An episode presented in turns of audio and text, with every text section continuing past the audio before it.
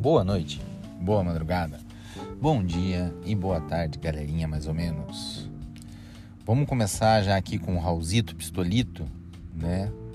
Nossa, uma cara que esse, esse, essa parte, esse quadro não, não surge, né? Então vamos lá começar com o Raulzito Pistolito, porque o negócio é o seguinte, né, gente? Quem dirige aí fica uma espécie de conselho, um gesto já de gratidão antecipada, que seta, né? Pisca, pisca alerta.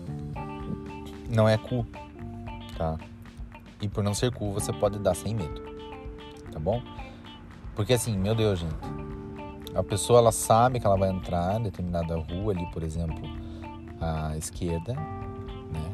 Mas ela, quando ela, aqui em Curitiba isso acontece muito, quando ela lembra de dar a seta, ela dá no momento de entrar na rua, né?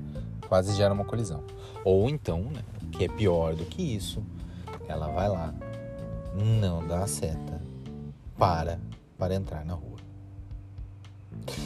Eu juro para vocês que eu não sei assim, né? o que poderia acontecer se eu colidisse com, uma, com o veículo de uma pessoa dessa. Mas, gente, sério. É um gesto tão simplesinho, gente. É uma alavanquinha, ele se empurra para baixo, para cima, né? Sinaliza. Eu, eu mesmo, quando eu dirijo, é claro, né? Tem episódios aí que você pode esquecer, né? Tipo, tá, tá indo pra um lugar que você não sabe lá, mas tipo, o GPS tá ali na tua frente, sei lá. Enfim, pode sim acontecer de você esquecer e dar em cima da entrada, a seta, o sinal. Mas eu, por exemplo, né, mesmo nesse lugar assim com GPS, já vou olhando ali, tipo, contabilizando o número de ruas que tenha para chegar até a que eu devo entrar, né? Fazer a interseção. Saudades da autoescola, né? Só que não. É... E já uma distância razoável dessa minha interseção, dessa minha entrada, eu já vou dando o, o pisca-alerta, né? Sinalizando para onde eu vou entrar, né?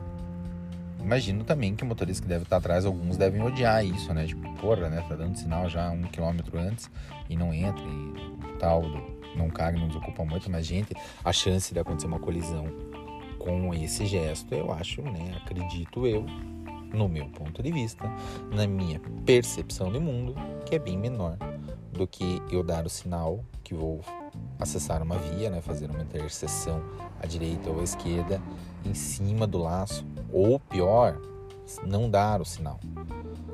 Então fica aí um conselho do Raulzito Pistolito, que seta do veículo, moto, carro, né, não é cool. E você pode dar sem medo. Tá bom? Obrigado de nada. Mas eu tava pensando também de dar origem a um novo quadro, né? Ainda tem que estruturar melhor essa ideia, não sei se todo mundo vai gostar, mas não tenho nem ideia de nome para esse quadro aí, né? Mas tipo de dar dicas, né, sobre direito do trabalho, sobre processo do trabalho, sobre direito, né? Confesso para vocês que meu conhecimento é fundado em direito do trabalho processo do trabalho. Outras áreas, assim, e processo civil, obviamente, que é aplicado subsidiariamente ao processo do trabalho. Tá aí o nosso amigo motoqueiro passando, contribuindo com o programa de hoje, com o episódio de hoje, né? É, me senti aqui o geral, o, puta, não lembro o nome dele, o Vargas, Rosalmo Vargas, aqui um locutor famoso de Curitiba região, né? Caiobá, Rádio Banda B mil anos de distância da minha voz para do Rosalmo, mas né? Então, assim, pro, pro episódio, um novo quadro, pro episódio, não tem ideia aí, né? Do, do que, de como chamar. Mas seria dar essas dicas aí, até meio embalado naquilo que eu falei de vocês, né? Do Raul, professor, né? Quem sabe um dia distante, né? Amanhã não se sabe, diria LS Jack. LS Jack para os mais novos, né? É, uma banda, tá? Vamos dizer assim, um rock pop nacional. Né? Tem aquela música Carla, tem Amanhã Não Se Sabe, tem Sem Radar. Sem Radar acho que é a mais famosa deles lá. É, eu sigo Sem Radar, Morcego Sem Radar, não sei, né? É, mas é, é, esse é o tipo de letra, eu acredito, semelhante a Menina Veneno, né? Do Abajur Cor de Carne, que na verdade é Carmen, mas enfim. É... E hoje até engatando em um papo que eu tive durante o dia lá com a Eduarda. Não sei, a Duda acho que não escuta o podcast, mas aí se escutar um dia, beijão pra Dudinha e outro beijão pra Thay. É... Estou conversando ali com a Tainá, a Tainá me pediu, né, uma mini aula para ajudar ali a Duda que teria uma prova hoje sobre o que é o embargo de declaração. Então, né, o embargo de declaração, um professor de direito me disse uma vez que é uma das peças, se não a mais, né, é uma das peças mais ingratas num processo judicial. Porque quando a gente fala de recurso, de apelação, de agravo, agravo no instrumento, né? Recurso de revista, recurso ordinário, recurso extraordinário, recurso especial, essas coisas. Quando a gente fala de recorrer de uma decisão, é, o que, que a tua peça de recurso, qual que é a, o mecanismo dela, qual que é a funcionalidade dela. Você vai dizer para um órgão colegiado, tá? para três desembargadores, o relator, o revisor e o terceiro voto. Então você vai dizer para esse órgão colegiado, né? então relembrando aí, né? É, quando a gente fala em primeiro grau, né, primeira instância, a gente tem uma sentença, uma decisão monocrática. É um juiz que vai decidir aquele processo. Quando você fala na sede recursal, na segunda instância, segundo grau, é, é um órgão colegiado, por isso que a gente chama decisão de acórdão. Tá? Acórdão é a expressão de um acordo entre decisões. Né? Tanto que um, um recurso ele é provido ou não por unanimidade, né, por maioria de votos. Mas, retomando ali, então quando você fala em recurso, ah, vou recorrer de uma sentença, vou agravar aqui uma decisão, um acordo, vou recorrer desse acordo para o Tribunal Superior, é, você está pegando aquela decisão e está chegando para essas outras pessoas, é, outros jogadores da instância superior, está falando, olha, o juiz A errou aqui. No meu entendimento, ele errou aqui nessa decisão. Então você está falando para outras pessoas né, que o juiz A errou. Você está apontando o erro de uma pessoa para outros analisarem e proferirem uma decisão. Quando a gente fala em embargo de declaração, né, artigo 1022 aí do Código do Processo Civil, que prevê ali as hipóteses de cabimento, é, o embargo de declaração ele é uma peça processual que você vai dizer para o juiz ou para o desembargador relator que ele errou. É. Então esse professor me disse isso, me ensinou isso. O embargo ele é uma peça ingrata, tá? Porque é você dizendo para a pessoa que ela talvez tenha errado.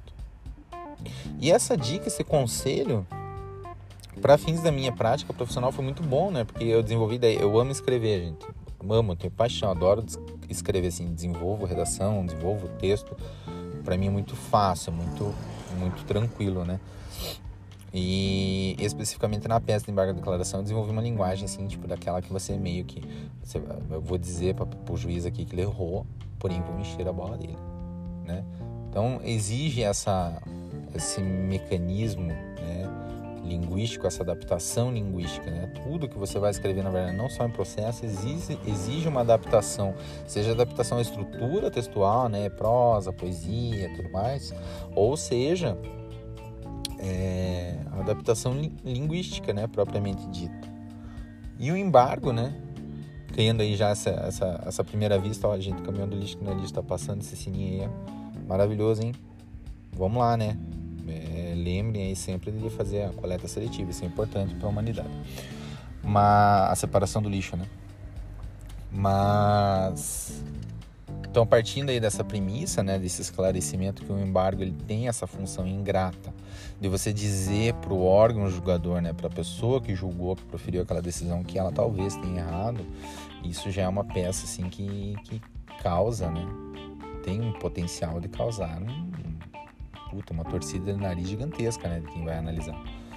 É, hoje, inclusive, eu peguei uma decisão de embargos que puramente foi isso, né? Tipo, eu apontei lá um erro material, né? Já vou falar aí sobre as hipóteses de cabimento do, dos embargos de declaração, mas eu apontei na decisão, na sentença, ela tinha um erro material gritante, né? Disse que é, não vou entrar em pormenores aqui, mas havia um erro material gritante, né? Foi desenvolvida lá, um, membro da minha equipe desenvolveu, então os embargos com essa linguagem adaptada, né? Tipo, olha, houve aqui uma, um pequeníssimo erro material, né?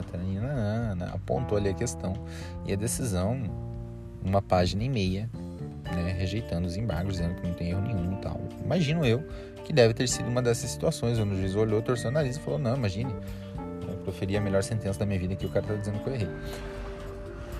Mas qual que é a hipótese? Ah, quais são as hipóteses de cabimento dos embargos da declaração? É, em situações de omissão? Em situações de contradição no julgado, de obscuridade ou de erro material. Vou começar aí por ordem do mais fácil barra corriqueiro para chegar até o mais chato, complexo barra raro de acontecer numa decisão judicial. Né? Então, o mais comum aí é a omissão. Né? Para quem achou que era erro material, não, é, é omissão. E eu tô falando, né, uma análise da minha realidade com o direito do trabalho, tá? Em que pese, né? menos na área penal, que eu sei que tem lá o, o recurso de embargos, né? O embarguinho, é, não me recordo, tá? Em que pese minha monografia tem sido em direito penal, é, me recordo se existe a figura dos embargos de declaração com a mesma funcionalidade, com a mesma aplicabilidade né, que na, na, justiça comum, né, na justiça civil, no processo civil e na justiça do trabalho. Mas é, o processo civil, né, o Código de Processo Civil, é aplicado subsidiariamente à justiça do trabalho naquilo que a lei trabalhista não dispõe expressamente. O embargo de declaração, né, então, ele é a mesma estrutura, a mesma finalidade, a mesma hipótese de cabimento que no Código de Processo Civil. É... Mas assim, essa análise que eu estou fazendo então, né, do mais tranquilo barra corriqueiro até o mais chato, complexo barra raro, é com base na minha experiência, na minha vivência com o direito do trabalho, né? É, é omissão. Então, o que mais eu vejo é omissão. O que é omissão? É a literalidade né, da concepção e da acepção da palavra mesmo, né? A sentença ela foi omissa sobre um ou mais pontos, né? Por exemplo, é... a pessoa trabalha num restaurante, né? Recebe ali remuneração mista, salário base, né? Salário básico e gorjetas, tá? Não comissão. Gorjetas, especificamente gorjetas. O que é gorjetas? Aqueles 10%, 10 do garçom? A empresa cobra na nota, né? Ela distribui entre os funcionários e paga o lirite. E há uma súmula, né, de, do Tribunal Superior do Trabalho, a 354, 354, que ela fala expressamente que as gorjetas pagas não integram a base de cálculo das horas extras, do aviso prévio, do adicional noturno, né? Mas especificamente das horas extras. Então, a situação no restaurante, né? A empresa ali, o restaurante, o advogado da empresa coloca lá na defesa que se houver condenação, né, é, em pagamento de horas extras, de aviso prévio, de adicional noturno, que seja observada então a súmula 354 e não seja incluída né, a verba, né, os valores pagos a título da verba de gorjetas na base de cálculo dessas verbas salariais. Né? Ficou verba sobre verba e hipérbole, mas enfim. Não gosto de repetir palavras na mesma frase, mas foi. É, e o que eu vejo muito, né? Principalmente quando a gente fala de súmula, né? A tendência de ocorrer omissões em sentenças e acórdãos também é com relação à aplicabilidade de súmulas, orientações jurisprudenciais. Mas nesse caso específico aí do exemplo, né, da súmula 354, sai a sentença, manda pagar as horas extras e coloca lá, né, que a, a base de cálculo da hora extra é a globalidade, né, todas as verbas remuneratórias do obreiro, né, do empregado não fala nada sobre a súmula 354, não fala nada sobre as gorjetas integradas ou não à base de cálculo. E quando a gente fala em globalidade remuneratória, em todas as verbas de natureza remuneratória, né, é, relativamente à gorjeta, dá para gerar ali até uma, uma, uma, interpretação dúbia, porque o artigo 457 da CLT, com a atual redação, ele determina que as gorjetas têm natureza salarial, mas para determinados pontos e determinados aspectos não foi anulado, então a eficácia da súmula 354. E a sentença sai assim e não fala nada. Aí, né, o advogado da empresa, que é quem tem o interesse processual nesse caso, deve né, interpor ali um embargo de declaração alegando omissão nesse ponto e pedindo o saneamento, né, pedindo o aclaramento né, do julgado. Né, inclusive com a possibilidade de aplicar efeito modificativo na decisão. É... Também é importante esclarecer, tá? Não é um, uma hipótese prevista literalmente na lei, mas os embargos de declaração em face a uma decisão servem também, né, tem a finalidade de evitar um fenômeno processual chamado supressão de instância, né, que é o seguinte: primeiro grau, que era o juiz competente para proferir a sentença, não se manifestou expressamente sobre um ponto, eu recorro para o segundo grau. É, o segundo grau não pode decidir se eu não embarguei, se eu não fiz, se eu não forcei o primeiro grau, né? O juízo ACO a se manifestar sobre aquele ponto, porque daí se ele fizer isso ocorre uma coisa supressão de instância, ele suprimiu, né, o direito, o dever do primeiro grau ter se manifestado sobre aquilo. Então, esse é mais um ponto importantíssimo do funcionamento dos embargos. Todo mundo fala, ah, é uma peça simples, boba. Não, né? Processualmente falando, principalmente, especificamente na Justiça do Trabalho, ela tem uma funcionalidade muito relevante. Então, aí a hipótese de omissão, né? É a sentença, a decisão, ela foi omissa sobre algum ponto alegado na defesa ou na inicial, né? É, especificamente isso. Quando a gente fala em contradição, né, segundo hipótese aí do cabimento de embargos da declaração, é quando há contradição, tá? Pela literalidade da lei, é quando ocorre contradição entre a parte dispositiva da decisão e a fundamentação. Mas há também na vida prática jurídica a possibilidade, a possibilidade de o juiz ser contraditório no próprio fundamento, nas razões de fundamento da sentença dele, né? Não consigo visualizar aqui agora um exemplo prático para falar para vocês, mas a contradição é isso, quando a decisão é contraditória em seus fundamentos e razões de decidir ali, né? É, dispositivo. É, terceira hipótese, né? É o erro material, que é, por exemplo, a, a ação é do João contra a empresa Placa Vermelha e na sentença sai lá que a ah, julgo procedente em parte a ação movida por João contra a empresa Placa Roxa. Né? Então é, é, literalmente o erro material. Erra o valor do salário, erra o período do contrato, erra o período de limitação da, da condenação. Um erro material, né? Também é necessária aí, é uma hipótese de cabimento dos embargos da declaração. E o último, que é o mais complexo, mais raro, né? Olha, eu tô há oito anos advogando, acho que eu, se eu fiz uns dois EDs, assim, recentemente eu sei que eu fiz um alegando esse ponto, foi muito, assim, sabe? É, é a questão da obscuridade. O que é obscuridade? O que é obscuro, né? A acepção da palavra, então, obscuro é o que não tem luz, né? Não tem claridade, não está claro.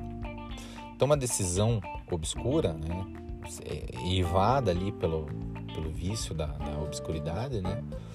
Ela apresenta ali um argumento, uma, um fundamento, uma razão de decidir é, que não está muito clara, né? Um exemplo esdrúxulo ali, tipo, o juiz começou a falar no tópico ali de horas extras sobre o clima.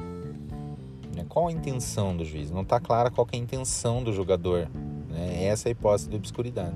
Então, nessas, ocorrendo essas situações, ocorrendo essas hipóteses, é cabível os embargos da declaração né, do julgado. O prazo deles tá, é de cinco dias. Então, assim, da publicação tem cinco dias. No juizado, né, no juízo civil, na justiça comum e na justiça do trabalho, são dias úteis a contagem. Então, saiu a, a intimação da decisão da sentença, do acórdão, você tem né, na defesa do interesse do seu cliente, da parte que você representa no processo, um prazo de cinco dias para né, identificar é, a ocorrência de omissão, contradição, obscuridade ou erro material na, na decisão e protocolar, interpor, apresentar aí a peça de embargos da declaração. E eu acho bacana fazer esse parênteses aí, repetir, né, como eu já falei ali atrás, que muita gente fala, né, ah, os embargos são uma peça boba, né, simplesinha, né, tipo, ah, inútil. Não, não, não, não. Na verdade, assim, quando eu falo em processo, eu gosto, quando eu ensino alguém, né, é, eu gosto de deixar isso muito claro. Quando a gente fala em peças processuais, nenhuma é inútil. Se fosse inútil, não existiria previsão legal, não existiria momento processual oportuno para interpor ela. Uma juntada de credenciais é extremamente importante para não dar nulidade de representação. Né? Uma nulidade de representação, por exemplo, se eu não juntar uma carta de preposto representando uma empresa num processo, pode dar uma revelia, uma confissão, uma ausência injustificada numa audiência né? É, documentos, todo documento que o juiz requisita tem uma finalidade, uma, uma razão de existir, uma razão de ser dentro do processo. É, quesitos para perícia, razões finais, já ouvi advogado falando, ah, a razão final é, é o prazo mais inútil que existe. Não é inútil, né? Além dele se tornar um boneco, né, uma minuta ali para um eventual recurso teu, é, ele é um mecanismo também de facilitar a vida dos juízes que tem milhares de sentenças para proferir por dia. E, putz, né, se ele já lembra ali da, da audiência, puta, a reclamada, né, a empresa, o réu ali, ou o autor, é, logrou mais êxito na audiência de provar o que está sendo alegado então, assim, vou dar uma olhada aqui nas razões finais, vamos ver o que, que o advogado argumentou. Pô, o juiz pode usar, né, dessa textualização, desse resumo, as razões finais são um resumo, né, não vou falar hoje, é, para incorporar ali, né, no, no, no, na estrutura, no texto da sua decisão. Então, assim, não existe, não existe prazo inútil. E outra coisa, né, o prazo bobo, é, o teu sucesso profissional depende de você e da sua dedicação né? Eu falo por mim, quando eu era office boy, é, eu ia lá tirar cópia no processo, enquanto eu aguardava o atendimento, eu ficava fuçando no processo, mexendo ali, curiosidade, dedicação, quero saber, quero entender o que está acontecendo aqui. Quero saber por que, que eu estou levando esse negócio aqui para o escritório. Né? Tanto que hoje em dia não existem, né? Mas se você me entregar um processo físico, eu abro exatamente onde está a sentença. Por essa questão de prática, por essa questão de dedicação. Né? Então, se uma coisa é inútil ou não, não só na parte do direito, mas qualquer coisa da sua vida, quem define é você. É o teu nível de comprometimento, o teu nível de dedicação com aquilo, que vai definir se é realmente inútil ou não, né? Mas foi essa liçãozinha então sobre direito de hoje, né? Direito do trabalho, processo do trabalho especificamente. Vou pensar com carinho, peço a contribuição de quem ouvir esse episódio aí para criarmos um nome bacana para esse quadro, tá? Escolinha do professor Raul, não sei, né? Não sei. Vamos pensar aí, né? É... E aproveitando aí o engate, né? Acho que um, um tema interessante para tratar também nesse episódio tem relação aí com a peça de embargos da declaração, né? Porque eu entendo o juiz que fica puto de receber uma peça dizendo você errou aqui. Né? Não é legal quando a gente é embargado na nossa vida, né? quando alguém chega e apresenta ali uma petição, digamos assim, né, taca no meio da nossa cara, puta, olha que você, eu acho que você errou nisso aqui que você falou, nisso aqui que você fez. É natural para nós que somos humanos receber essa, entre aspas, crítica, né, essa petição, esses embargos declaratórios com o nariz torcido. Principalmente quando a gente dedica, né? Como eu disse, o juiz ali, ele, putz, na cabeça dele, ele pensa, caralho, virei a noite sem dormir aqui para fazer essa sentença, o cara tá me dizendo o que, que eu errei. Não, negativo. Né? Mesma coisa na nossa vida, né? É, retomando aí o conceito, acho que nas temporadas é, é, esse vai ser tratado praticamente em todos os, episódios, né? Até porque não tem como fugir disso, é, que no final das contas é você por você mesmo. Então é você que sabe da tua dedicação e tudo que você faz na tua vida, o teu nível de comprometimento, né? Da inutilidade ou não das coisas que envolvem a sua vida, principalmente do que você faz.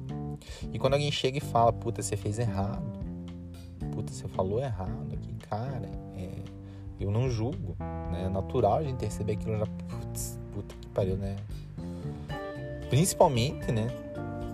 Não que seja uma coisa legal, mas é justificável é, quando a pessoa vem dar palpite sobre algo que você realmente domina, sobre um assunto que você realmente domina, querer te ensinar, ensinar o padre a rezar o rosário, né? É muito delicado isso, gente, né? E assim, não, não tô nem falando de nível de arrogância, é, é natural, é intrínseco do nosso da nossa psique, do nosso psicológico, né? Já mencionei aqui, a gente convive diariamente aí com três estágios da psique, né? O ID, que é o lado negativo, o ego, que é o lado normal, né? O que impera na normalidade, e o alter ego, o super ego aí, que é tipo o Johnny Bravo da bagaça, entendeu? Tipo, eu sou eu, eu sou o máximo, entendeu? Então é natural, a gente está ali orbitando sobre esses três estados psicológicos constantemente. Né? E quando a gente fala em ego, principalmente em alter ego, que o alter ego ele aflora geralmente nessa. Imagino eu, né? Não sou. Não tenho conhecimento de psicologia, mas a, a, dedução que eu faço, a analogia, né, a sincronia que eu faço sobre o alter ego é que ele aflora principalmente nesses pontos que nós dominamos, né, conceitos, conhecimentos, né. É, e daí alguém chega e fala puta, cara, você errou aqui nesse negócio aqui, ó, né? Um negócio que eu domino. Aí a situação do juiz, né? Pô, pra você ser juiz, você tem que estudar para um senhor caralho. Pra mim, juiz, você pega um juiz mais velho aí, puta, são anos trabalhando, decidindo sobre aquilo, né? Daí você vê, né? Vem ali um embargo declaratório, praticamente ensinando o teu trabalho, falando que você errou no teu trabalho. Realmente é uma situação muito negativa, né? mas é a prova de que nós não somos máquinas, não somos inteligências artificiais e mesmo máquinas de inteligências artificiais cometem erros. Né? É, nós somos humanos, nós erramos, nós vamos errar. E quando alguém apresentar um embargo à declaração sobre um erro nosso, eu acho que para além de torcermos o nariz, para além de mantermos a posição de proferir uma decisão resolutória de embargos à declaração, no sentido de que não a minha decisão, o meu ato, a minha fala estão extremamente corretos, recorra para outro lugar, é, cabe muito a nossa humildade de reanalisar o que foi feito, o que foi dito, né? Não é nem analisar, é reanalisar, né? Ou seja, fazer uma dupla análise no mínimo e refletir se realmente aquilo está certo, se realmente aquilo está errado, se o que a pessoa falou faz algum sentido. Refletir, né? analisar, reanalisar e ter essa humildade de reconhecer que sim, não somos perfeitos. Sim, vamos errar. Sim, seremos embargados, sim, receberemos recursos das nossas decisões, dos nossos atos, das nossas falas. E é isso aí, cara. É isso aí que é ser adulto. Né? Isso que é ser humano. Né? Mais ainda, é isso que é ser adulto, humano em 2022 no Brasil. Né? A gente está bem exposto a essas situações aí com mais frequência do que deveríamos esperar. Ou, né, não esperamos porque algumas, alguns de nós se sentem realmente num pedestal de moralidade e acertos, mas amigo e amiga sintam lhe dizer não, só que não, né? apenas não. Você vai errar, você erra, todo mundo erra dizer, ah, não, você é inútil, certo? Não, você vai errar por exaustão física, por exaustão emocional, por exaustão psicológica, você vai errar por, por desatenção, você vai errar, você vai errar. Por qualquer motivo, né? Isso não é impecável, né? Então, assim, todo esse trelelé é falado para fazer esse pedido, né? Quando alguém embargar algo que você fez, algo que você falou, analise com cuidado aquele embargo antes de proferir qualquer decisão. Vale a pena. É, mente também somos seres humanos, é, sentimos e vivemos o mundo de formas diferentes. O que para você é uma besteira, para mim pode ser um negócio extremamente importante. É, arrebentar numa pancada o dedinho do pé direito na quina do sofá, da mesa, do aparelho, para mim pode doer muito mais do que para você. Né? A tatuagem na panturrilha minha fênix, linda, maravilhosa. O slogan aqui também, né? A logo do, do slogan, a logo do podcast na outra panturrilha aqui, lindas, maravilhosas. Doeram demais. Tem gente que não sente dor. O Marcos Paulo disse que não doeu a aquarela que ele fez na, na costela. Eu não consigo nem imaginar. Já falei aqui para vocês, né? jamais, jamais Marco Bileski, Marco Bileski lá do estúdio Bileski Tatu. Sigam aí, galera é, jamais ele vai fazer uma tatuagem na minha costela, a não ser que eu esteja extremamente dopado. Porque, né, pra mim, eu sei que vai ser uma dor insuportável. Essa panturrilha já foi péssima. Imagina a costela, que é pelinha ali, o osso, né? Então a gente tem que ter em mente isso. Cada um é um indivíduo, cada um é uma pilha de caquinho, né? É, somos únicos em nossa coletividade, coletivos e nossa individualidade. Eu não lembro como é que eu falava, mas a questão é essa: nós somos seres individuais. Vivemos, percebemos, sentimos o mundo um de um jeito diferente do outro. Ninguém é igual a ninguém, irmãos gêmeos, idênticos, univitelíneos, não são. Então, sim, somos suscetíveis ao erro. E devemos não ser suscetíveis, mas obrigados a ter a humildade de reconhecer, de pelo menos analisar, e mais humildade ainda de reconhecer os nossos erros. Bacana, né? Do nada, um assunto sobre o processo do trabalho, sobre o embargo, a declaração, desenvolver um pouquinho para nossa vida. Porque eu acho que, né, as criações humanas aí, lâmpada, leis de física, tudo mais, né, as leis legislação, essas coisas, são meio que um reflexo da nossa individualidade e da nossa sociedade. Na verdade, é um reflexo da nossa individualidade para constituir a possibilidade de vivermos em sociedade. Né? Afinal de contas, a lâmpada é a ideia de uma pessoa. Né? O celular é a ideia de uma pessoa. Então, esse é um reflexo da genialidade dela, é um reflexo de algo interno dela. Né? É, eu não, não, gosto muito de ficar falando sobre religião, mas a doutrina espírita, né? Por incrível que pareça, tem gente que não acredita, mas a gente, né? A gente prega a, a, o, o, desenvolvimento do ser cristão, né? Os ensinamentos de Cristo. Né? Não, gente, a gente não, não faz arminha com a mão, tá? É... Desculpa, foi inevitável. Mas no estudo espírita, né? Porque eu digo estudo espírita por quê? Porque é uma religião, uma filosofia, uma ciência. Então, no estudo espírita, a gente aprende, né? Assim como está escrito na Bíblia, que somos imagem e semelhança do Criador, né? Então, lá no livro dos Espíritos, dos Espíritos, quando Allan Kardec, né, professor Rivaio, é, a primeira pergunta que ele faz para a espiritualidade é: que é Deus? Né? O que, quem? É, que é Deus? Tipo, defina Deus. E há ali a definição, então a resposta, que é o princípio, né? a origem de tudo. É o princípio de tudo. Então, nessa percepção aí, é como se a gente imaginasse um, um oceano de fluido cósmico onde estamos todos mergulhados. Somos pingos desse oceano, somos reflexos, né? E a mesma coisa é tudo que existe em torno de nós, tudo que orbita em torno de nós. Por isso que, para mim, parece muito fácil, muito agradável é, associar a, a existência, a possibilidade, a hipótese de cabimento, a funcionalidade de uma peça processual de embargos da declaração com coisas do nosso cotidiano. Né? Porque é um reflexo meu, do meu trabalho, do meu conhecimento, da nossa sociedade, né? É, confesso que acredito que esse episódio vai ser assim um pouco mais reduzido mesmo, porque eu não tenho ideias, né? Essa ideia aí, na verdade, eu fui movido aí pela questão da seta, Raul Pistolito, é, e a questão do embargo, justamente para estabelecer aí que a gente vai ter esse novo quadro, né? Não vai ser diário, não vai ser todos os episódios, mas quando eu me sentir tocado aí, né?